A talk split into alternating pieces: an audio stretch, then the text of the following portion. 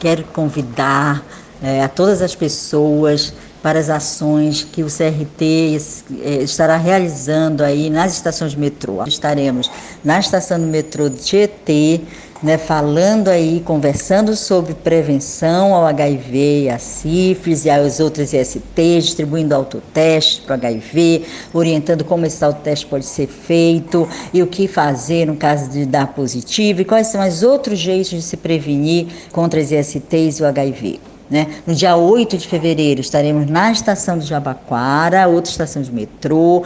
Nessa nós estaremos realizando os testes rápidos, né? oferecendo para todas as pessoas que quiserem fazer e também distribuindo é, camisinhas, autotestes e conversando sobre outros jeitos de se prevenir aí e de se proteger nesse carnaval. Carnaval é folia, vem pro bloco junto com a gente.